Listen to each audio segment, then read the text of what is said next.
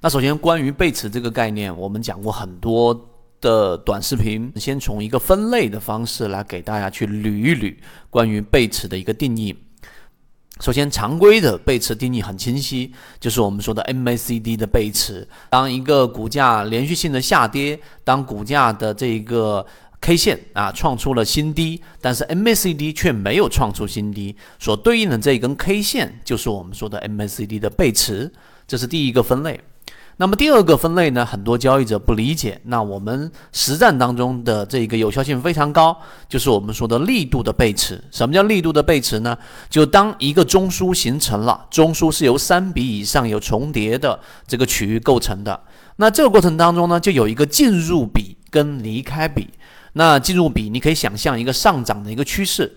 那么这个趋势过程当中呢，有一笔第一笔进入到中枢，也就进入到中枢构建的这一个第一笔，它并不是进去的那一笔，而是下上下这三笔构成了一个中枢。所以进入笔呢，就是我们所说的这一个力度判断的 A。那么离开笔呢，就是离开中枢的那个笔，就是我们假设它是 B。所以就拿 A 跟 B 来进行比较。如果是上升趋势，那这个 B。啊，它所对应的 MACD 的这一个面积，或者是仅仅这一笔的长度，它是小于我们所说的进入比的，那你也可以把它理解为我们说力度上的背驰。第二种也很好理解。那么第三种呢，就是在缠论当中里面给大家讲过的无趋势不背驰。那这个时候呢，就又用到一个很重要的概念，叫做平均趋势力度。那趋势力度的背驰怎么样去理解呢？其实也很简单，那就是首先你要知道啊，一定是要形成一个趋势。什么是趋势呢？在缠论当中，两个不重叠的、没有相交区域的同向中枢，我们就把它理解为是形成了一个趋势了。那么趋势力度背驰呢，其实很简单，用用我们说的短期均线跟长期均线，你可以假设它是一个五日线跟十日线，或者五日线跟二十日线的一个交错的一个。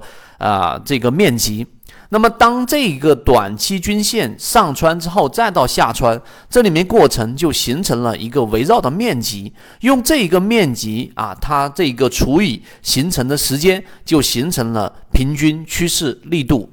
所以在形成趋势的过程当中呢，这里面出现了一个小面积的 A 跟小面积的 B，那你就拿 B 跟 A 去进行比较，那如果 B 是小于 A 的，那么就代表着它形成了一个趋势，平均趋势力度背驰啊，就形成了一个上涨的这个顶背驰，这就很好理解了。缠论就是一套系统，它只要你会看基础的 K 线、均线、量能等，然后运用缠论整个系统，从优质的个股当中去寻找合适的买卖点。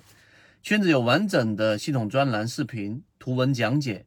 一步关注老莫财经公众平台，进一步系统学习。